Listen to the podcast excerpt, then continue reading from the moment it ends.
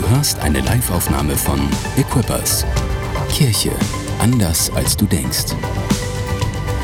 Weitere Informationen findest du auf mainz.equippers.de.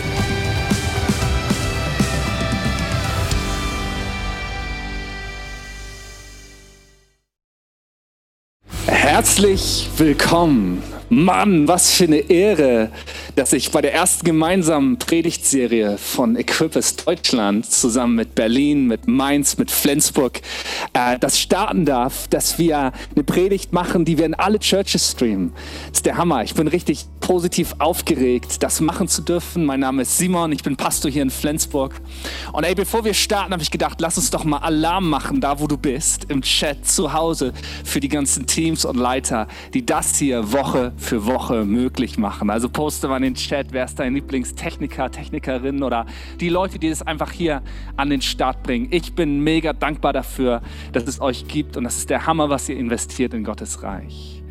Yeah, The Real Follower, die erste Livestream-Predigt. Ich freue mich wahnsinnig auf Pastor Jürgen nächste Woche und in zwei Wochen dann Pastor Tore. Und ich habe gedacht, Bevor wir jetzt starten mit der Predigt, ihr seht, ich bin noch nicht auf der Bühne, noch nicht hinter der Kanzel, habe mein Talar noch nicht an oder was ich so immer trage, sondern ich sitze hier im Kino. Dachte ich, wir machen mal kurz eine Checkliste, damit du bereit bist für die Message gleich. Also, Checkliste geht ab. Das erste, was du brauchst, ist einen bequemen Platz, ein ablenkungsfreies Umfeld. Ich habe hier ein ganzes Kino für mich alleine. Das ist gar nicht so cool, weil normalerweise brennt um diese Zeit hier die Luft, weil wir Jesus groß machen. Aber das kommt bald wieder. Aber da, wo du bist, ist genauso gut und genauso real. Das nächste, was du brauchst, ist eine Bibel. Also hast du vielleicht eine Bibel am Start, so eine hier, oder vielleicht bist du auch ein bisschen moderner und hast eine App auf deinem Smartphone. Ich hoffe, das hast du bereit. Und weil Equippers eine Kirche ist, die anders ist, als du denkst, hoffe ich, dass du auch was zu snacken dabei hast. Ich habe natürlich hier standesgemäß Popcorn am Start. Das werde ich mir gleich erstmal gönnen. Und auch was zu trinken. Ich habe hier eine unbekannte Flasche eines unbekannten Herstellers. Hey, wie cool, dass wir das zusammen machen dürfen, dass du dabei bist. Das aber das Wichtigste von all dem ist, dass du Jesus jetzt deinen Fokus schenkst. Und das ist genau das, was wir tun, wenn wir beten. Und ich möchte kurz beten und dann starten wir. Jesus, ich danke dir heute Morgen dafür, dass du zu uns sprechen möchtest. Dass du der bist, der real ist, der präsent ist, der mit uns ist, der uns kennt, der uns liebt. Und Jesus, ich bete einfach dafür, dass wir alle da, wo wir sind, so wie wir sind, ohne irgendwas, was wir vorgeben zu sein und nicht sind, sondern wer wir wirklich sind, dir heute Morgen begegnen dürfen. Durch deinen guten Heiligen Geist, der da ist und durch dein Wort, was Power hat. Amen. Hey, meine Message heute Morgen heißt, The real follower starts with an encounter. Echte Nachfolge beginnt mit einer echten Begegnung. Bist du bereit? Ich bin ready. Here we go. Suck dirt if you know what is good for you.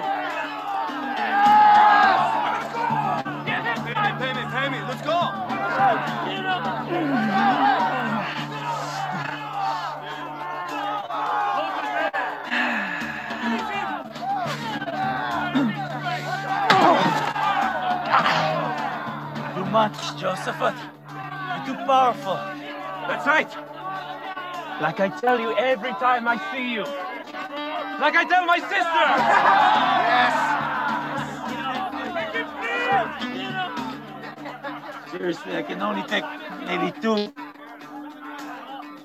One. One more punch. One more and I'm done. He says he's had it.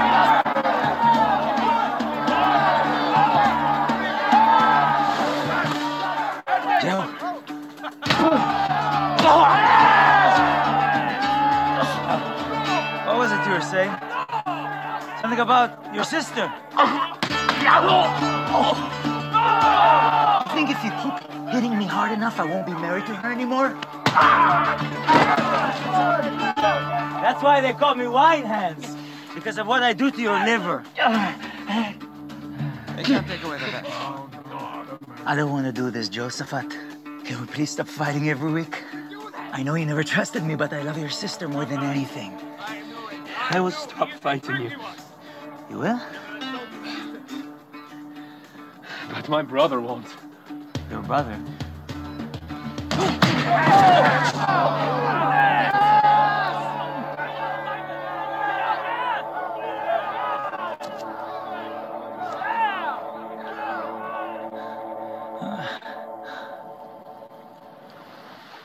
Where is it written down, Andrew? Huh? Answer me that. I'm so foolish. How's a double knockout a push if it's two on one? Made up rule right there. Made up or in stone. Who cares? We lost. And I know better. No, no.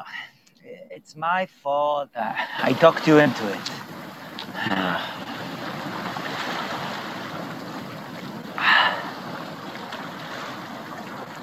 Wine hands? Sounded more clever in my head.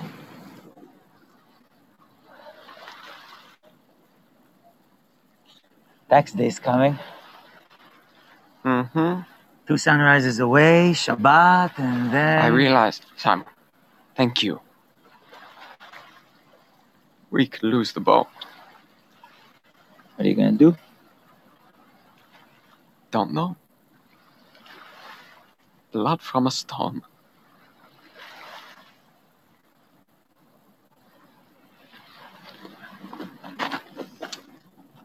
Where are you going? Going to work. Work. It's Shabbat in an hour. Well, the Pharisees make allowances for that if lives are at stake. No one's life is at stake. No, no, not this moment, but it's coming. What are you gonna tell your bug eating friend about it? No, no, no, no, no, no, no, no, no, no, no, no, no. Just me. Not dragging into this. What about Eden? She's staying at her Emas tonight. You're crazy. You know that? Nah. Just desperate.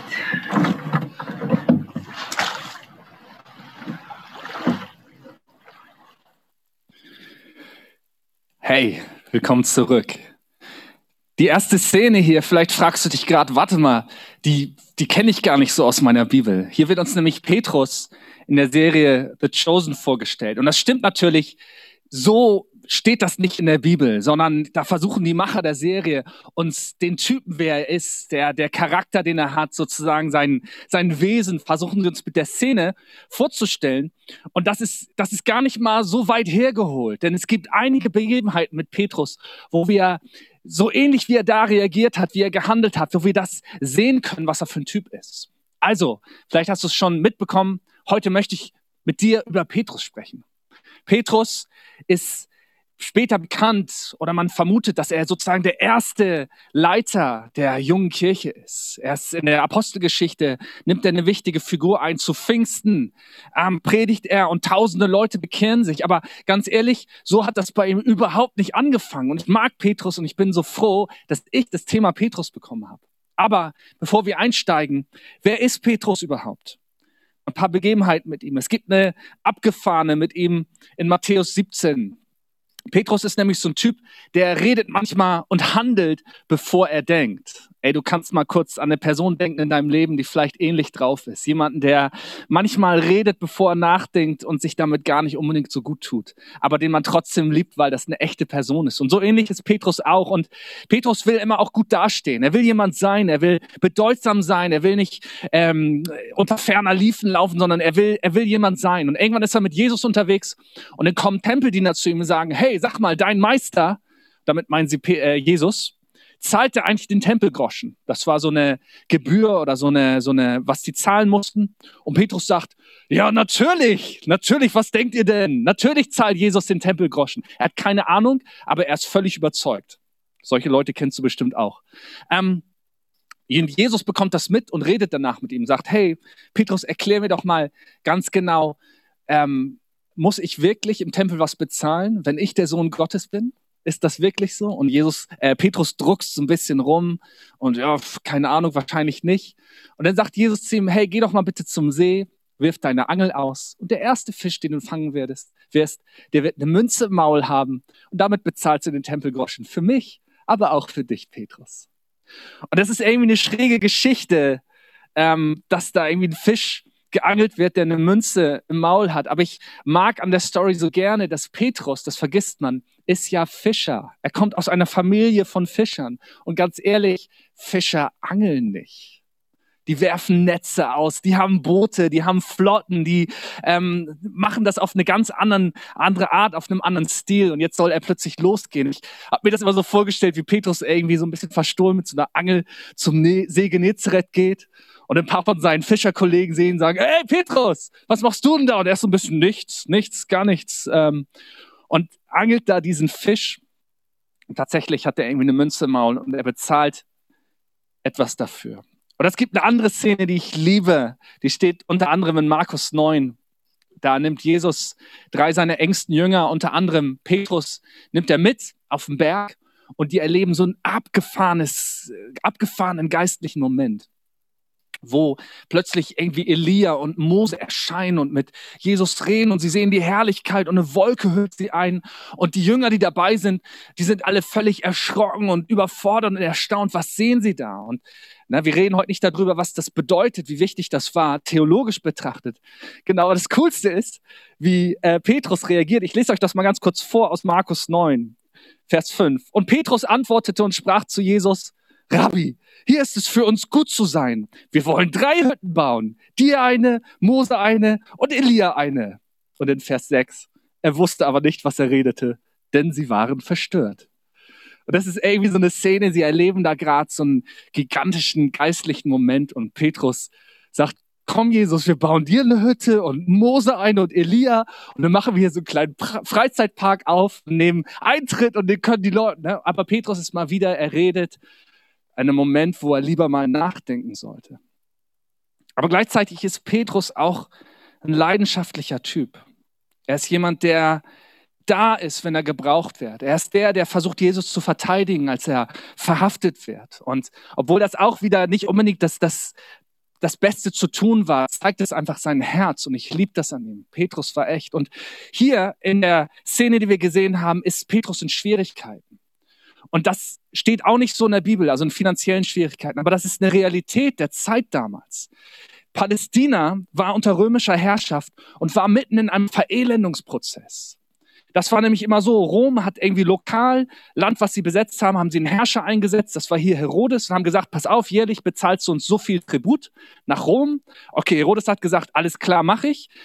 Herodes braucht ja auch noch Geld für sich selber. Besonders Herodes der Große, der hat Riesenbauvorhaben gehabt, um sich einen Namen zu machen. Der hatte, glaube ich, ein recht kleines Selbstbewusstsein, hat Tempel und Paläste gebaut. Dafür brauchte er auch noch Geld.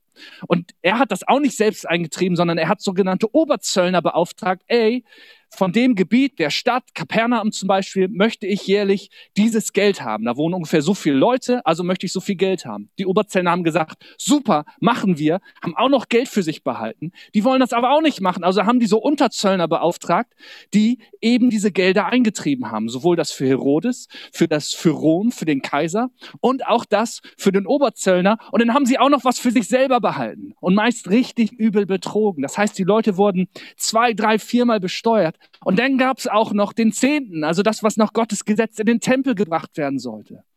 Und die Leute wurden, die armen Leute wurden immer ärmer und kamen in so einen Abwärtsstrudel, dass sie irgendwann Häuser und äh, ihre Äcker verloren. Und dann waren sie an einem Punkt angelangt, wo sie mit eigener Hilfe nicht mehr rauskamen.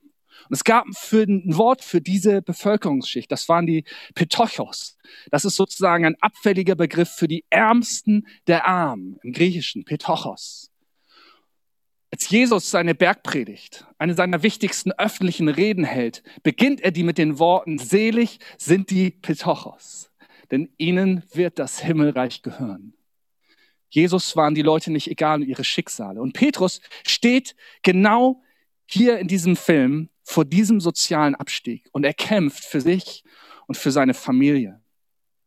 Das würdest du auch tun. Ich würde das tun für meine Familie kämpfen, alles tun, alle Mittel, die ich irgendwie kriegen könnte, würde ich versuchen zu gebrauchen, damit ich ja nicht an diesen Ort gelange, vor dem ich so wahnsinnige Angst habe. Mit Petrus habe ich mich schon immer irgendwie verbunden gefühlt. Sein voller Name, vielleicht liegt es auch daran, ist Simon Bar Jona. Der Name Petrus ist ein Name, den Jesus ihm später gibt, was so viel wie Fels heißt. Sein voller Name ist Simon Bar-Jona, der Petrus genannt wird. Petrus, das heißt Felsen. Felsen kann fester Grund sein, kantiger Brocken, über den man stolpert. Ein Fels kann auch locker sein und bedrohlich schwanken. Und das ist auch bei Petrus so.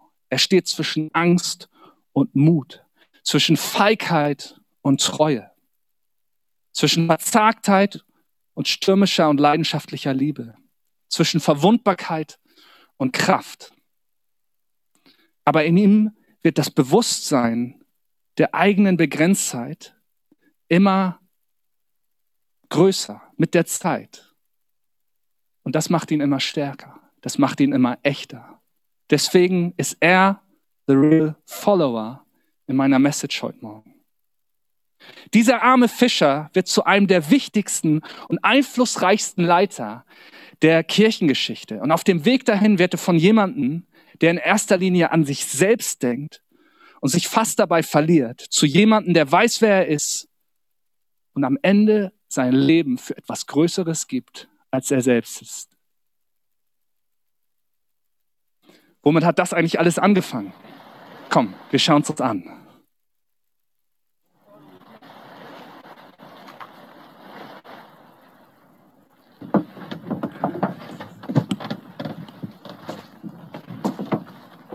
Put that down for a catch. A little farther out. I don't have a quarrel with you, teacher. But we've been doing this all night. Nothing.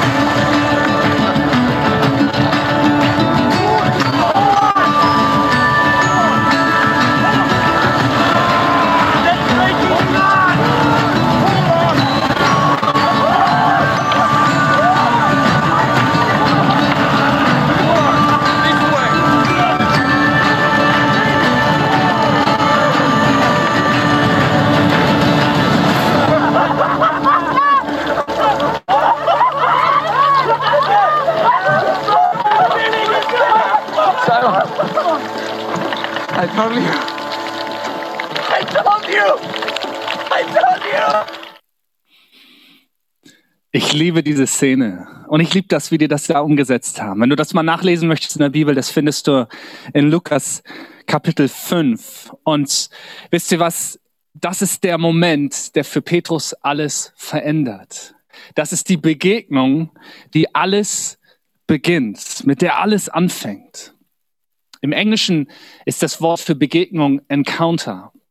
Und wenn du schon mal übersetzt hast vom Deutschen ins Englische oder umgekehrt, dann weißt du, dass es manchmal so Worte gibt, die kannst du irgendwie nicht direkt im Deutschen übersetzen. Die haben nicht dieselbe Tiefe. Und Encounter ist so ein Wort. Encounter ist viel, viel mehr als nur eine Begegnung zwischen zwei Personen, sondern das ist fast wie eine, eine, eine Heimsuchung, aber auch nicht so krass, sondern das ist etwas, was passiert und alles verändert. Das ist ein Encounter.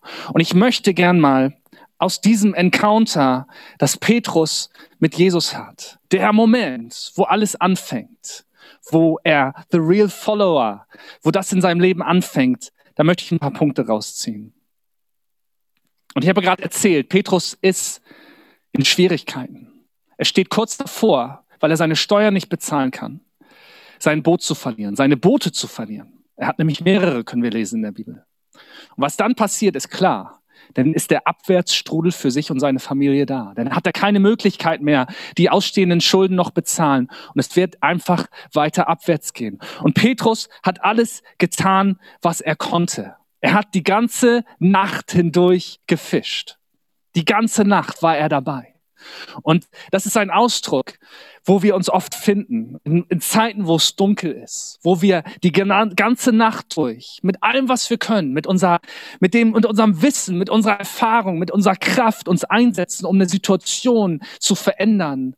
Aber am Ende stehen wir mit leeren Netzen da. Und das ist genau der Punkt, wo Jesus ihm begegnet. Jesus begegnet uns nicht im Außergewöhnlichen, sondern im Gewöhnlichen. Das ist mein erster Punkt. Jesus begegnet uns im Alltag. Ganz oft, wenn du schon mal so eine Erfahrung gemacht hast, wie powerful das alles verändern kann, wenn man Jesus wirklich begegnet. Wenn man einen Moment hat, wo es auf einmal das Licht angeht, denn gibt es immer wieder Zeiten, und mir geht es so, da sehne ich mich genau nach so einer Begegnung. Ich weiß, Jesus, wenn du in diese Situation kommst, dann wird sich alles verändern. Dann wird der Durchbruch kommen. Dann brauche ich keine Angst mehr haben, dann wird der Frust weichen, dann, dann ist Leben wieder da und man, man sucht nach dieser Begegnung mit Jesus. Und manchmal denkt man, okay, dazu muss ich irgendwie zu einer Konferenz fahren. Konferenzen sind cool.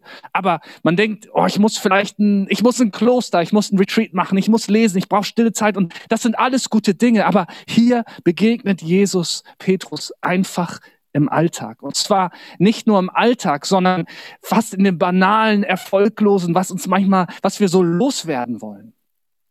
Jesus ist dein Alltag nicht egal, sondern Jesus möchte dir da begegnen.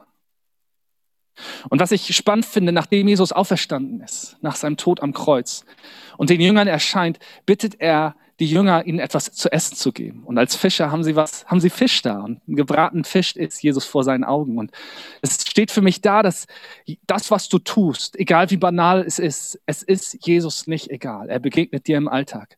Mein zweiter Punkt ist, er begegnet dir nicht nur im Alltag, sondern er begegnet mir am Ort meiner Niederlage. Das ist genau das, was wir manchmal vermeiden und loswerden wollen. Ich möchte Jesus begegnen, damit dich das nicht mehr stört. Und Jesus sagt, genau da genau da, wo keine Fische in den Netzen sind. Und ich habe drüber nachgedacht, ey, was sind gerade meine leeren Netze? Was sind gerade meine leeren Netze? Was schon mal funktioniert hat, aber nicht mehr funktioniert und ich weiß nicht mehr weiter. Hey, ich möchte dir sagen heute Morgen, wenn du an diesem Punkt bist, dann dank Gott dafür, weil Jesus ist, steht davor, dir zu begegnen. Jesus begegnet uns im Alltag und er begegnet uns am Ort meiner Niederlage oder vielleicht am Ort meines Schmerzes. Mein dritter Punkt da ist, eine Begegnung mit Jesus niemals isoliert. Das ist niemals alleine. Petrus möchte es alleine hinbekommen. Und ich kann das nachvollziehen. Ich will es alleine hinbekommen. Ich möchte meiner Frau zeigen, ich kriege das hin. Ich möchte meinen Kindern ein gutes Leben ermöglichen. Ich kriege das hin. Ich möchte den Leuten, die mir vertrauen, die mir zuhören, denen zeigen, ich kriege das hin. Am Ende möchte ich auch am liebsten Jesus zeigen. Jesus, guck mal, du musstest gar nicht für mich sterben. Ich kriege es nämlich selber hin. Das ist eigentlich das, was in mir schlummert. Deswegen kann ich das so gut verstehen. Aber es geht darum, dass Jesus sagt, hey, lerne mir zu vertrauen und lerne den Menschen, die ich um dich, um dich, um dich gestellt habe, zu vertrauen. Und ich, der Moment, wo Jesus ihm begegnet, wo plötzlich die Boote zu kippen drohen, da kann er es alleine gar nicht mehr bewältigen. Da schafft er es nicht alleine, sondern seine Freunde, seine, seine Verwandten müssen kommen und packen mit an. Und genau das ist Kirche. Kirche ist der Ort, wo wir mit und transparent mit unserer Niederlage sein dürfen, weil wir wissen, wenn Jesus uns begegnet, sind ein Haufen Leute um uns herum, die uns helfen, auch den Segen zu tragen, den er geben wird. Was ich auch mag an dieser Szene ist, Jesus hat ihm nicht die Fische gegeben, sondern er hat ihm geholfen, sie zu fangen. Und manchmal beten wir darum, Jesus, bitte mach das. Ich brauche das die Situation. Aber vielleicht solltest du eher beten, Jesus, wo soll ich mein Netz auswerfen? Jesus, wo ist der Ort, wo du mich segnen möchtest? Und zwar mit dem, was du mir an Fähigkeiten gegeben hast. Und ich glaube, Jesus wartet manchmal darauf, dass wir an einen Moment kommen, wo unsere Netze leer sind. Und dann sagt er, und jetzt benutze ich genau das, um meinen Namen in deinem Leben groß zu machen. Und mein vierter Punkt ist, es beginnt mit Dienen. Ich möchte noch einmal in diese Bibelstelle reingehen. Die ist ganz bisschen anders als im Video hier. Und ich lese da mal ähm, Lukas 5 ab Vers 1. Es begab sich aber, als die Menge sich zu ihm drängte, zu Jesus, zu hören das Wort Gottes, da stand er am See Genezareth. Und er sah zwei Boote am Ufer liegen. Die Fischer aber waren ausgestiegen und wuschen ihre Netze. Da stieg er in eines der Boote, das Simon gehörte, Simon Petrus, und bat ihn, ein wenig vom Land wegzufahren.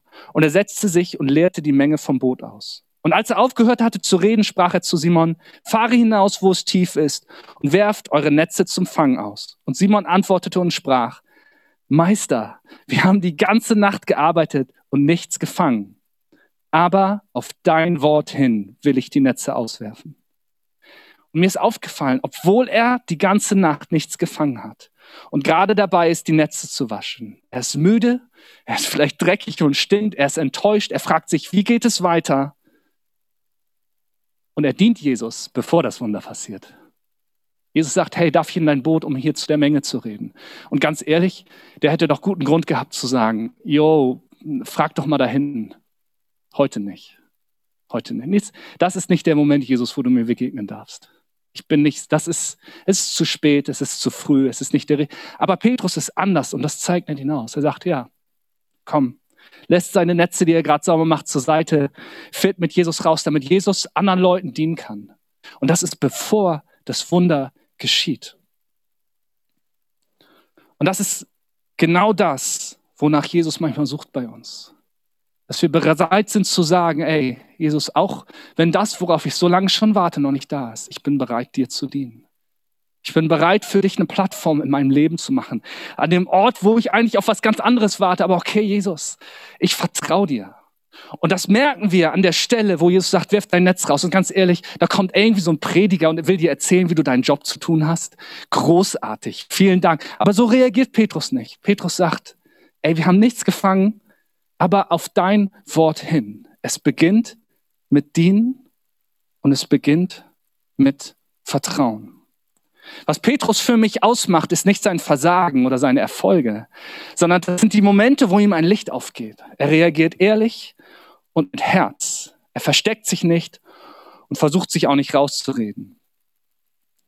Da, wo wir verstehen, wer wir wirklich sind, wartet Jesus darauf, uns zu begegnen.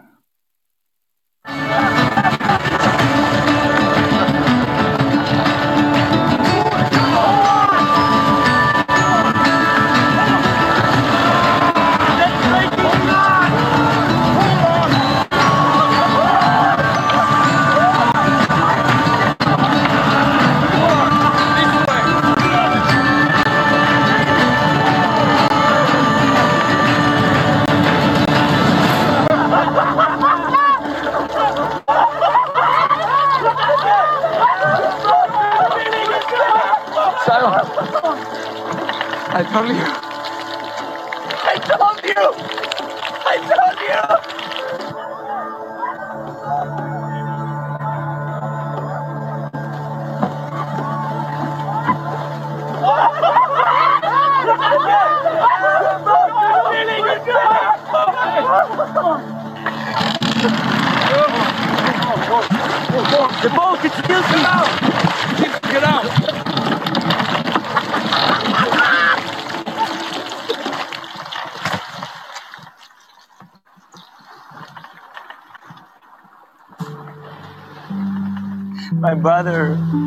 the baptizer. You are the Lamb of God, yes? I am. Depart from me. I am a sinful man. You don't know who I am and the things I've done. Don't be afraid, Simon. I'm sorry. We, we've waited for you for so long, we believe, but my faith, I'm sorry. Lift up your head, fisherman.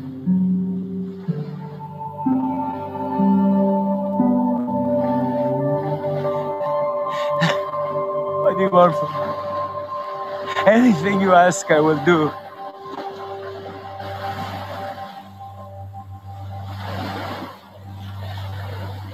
Follow me.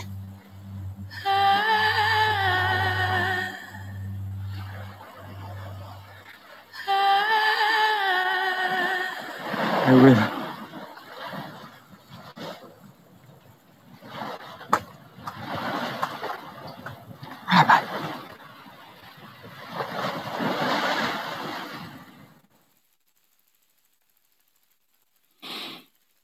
Geh weg von mir, denn ich bin ein sündiger Mensch. Petrus versteht plötzlich, dass er Jesus gegenübersteht. Dass das, worauf er so lange gewartet hat, dass das an dem Moment und an dem Ort passiert ist, an dem er am wenigsten damit gerechnet hat. Eine Begegnung beginnt immer da, wo ich selber am Ende bin. Weil sein Licht scheint da, wo mein Zerbruch sichtbar ist, erst durch. Geh weg von mir, denn ich bin ein sündiger Mensch. Weißt du, Sünde ist, ist so ein Wort, da verbinden wir verschiedene Sachen mit. Aber in erster Linie ist das das, was zwischen uns und Gott steht. Und es ist auch das, was zwischen uns und uns selbst steht. Das ist das, was Leben verzerrt, was Wahrheit verzerrt. Richard Rohr hat mal gesagt, Sünden sind Fixierungen, die die Energie des Lebens, Gottes Liebe daran hindern, frei zu fließen. Sie sind selbst errichtete Blockaden und Hindernisse, die uns von Gott und damit der Fülle des Lebens und unseren eigenen Potenzialen abschneiden. Weißt du was? Jesus begegnet immer unserem wahren Ich. Das ist das Herausfordernde daran. Es gibt das Ich, was ich gern wäre, was ich gern zeige, was ich sein möchte oder was ich auch befürchte, nicht zu sein. Aber Jesus sagt, ey, mich interessiert, wer du wirklich bist. Und das ist der Moment, wo Petrus einfach nur Petrus ist. Er ist am Ende seiner eigenen Kraft und er hatte eine Begegnung mit Jesus. Und er erkennt plötzlich, boah, das ist, das ist die Wahrheit. Und das ist der Moment der Begegnung. Das ist der Moment des Encounters. Jede Begegnung mit Jesus führt zu einer tieferen Erkenntnis davon, wer er ist, aber vor allen Dingen auch, wer ich bin. Eine Begegnung mit Jesus, das ist, das ist eine Frage, die auf eine Antwort wartet. Manchmal sagen wir, oh, ich möchte so gern Gott mal wieder begegnen oder ich möchte das mal wieder erleben, aber bist du bereit, eine Response darauf zu geben? Bist du bereit zu sagen, Jesus, hier bin ich, ich folge dir nach? Weil das ist genau das, was passiert in dem Moment. Eine Begegnung mit Jesus fordert dazu auf, einen neuen Schritt zu tun, fordert dazu auf, nachzufolgen und zu sagen, Jesus, ich gebe dir, wer ich bin. Nicht, wer ich gern wäre, nicht, was ich auf Instagram zeige oder was auch immer, sondern ich gebe dir, wer ich wirklich bin. Und das tut manchmal weh am Anfang, aber es führt zu Leben. Und es ist das, was Petrus erleben darf. Petrus wollte einfach nur klarkommen mit dem Leben, aber Jesus hat einen viel größeren Weg für ihn. Und damit er damit anfangen konnte, musste er erst an einen Ort kommen, wo er selber am Ende war. Nachfolge beginnt mit gelebtem Vertrauen. Gelebtes Vertrauen führt zu einer Begegnung mit Jesus. Ich habe das eben gesagt, es beginnt mit Dienen da wo wir manchmal noch nicht das Wunder sehen. Aber diese Begegnung mit Jesus führt zu Berufung.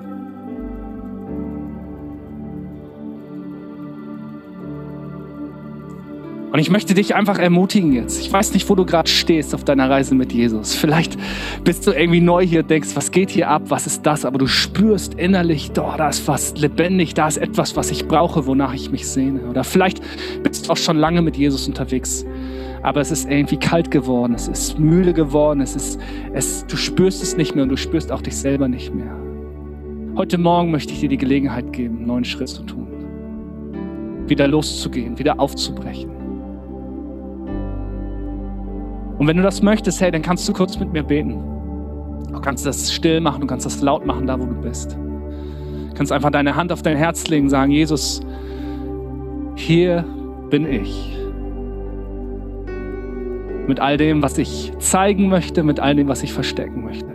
Du kennst mich, du siehst mich, du liebst mich und heute Morgen vertraue ich dir. Und ich sage zu meiner Seele, zu allem, was in mir ist, vertraue ihm. Und Jesus, ich vertraue darauf, dass du meine Sünde getragen hast. Du hast all das genommen, was zwischen mir und Gott steht, aber was auch mich selber gefangen hält was mich selber gefangen hält in Lüge. Und du hast es getragen, du hast Wahrheit für mich. Ich habe keine Angst mehr, sondern ich gehe einen Schritt auf dich zu. In der Bibel heißt es, hey, wer, mit dem Herzen glauben, mit dem Mund bekennen, dass Jesus der Herr ist, also der Herr, das bedeutet, dass er das Sagen hat in meinem Leben ab sofort, dann werden wir gerettet werden. Und diese Rettung steht dir heute Morgen frei und offen. Und ich möchte dich einladen, dass du einen Schritt gehst und sagst, Jesus, ich mache ganze Sache heute mit dir. Mann, das war mir eine Ehre heute Morgen, zu dir sprechen zu dürfen. The Real Follower. Nächste Woche geht's weiter. Gott segne dich. Danke fürs Zuhören. Weitere Informationen findest du auf mainz.equippers.de.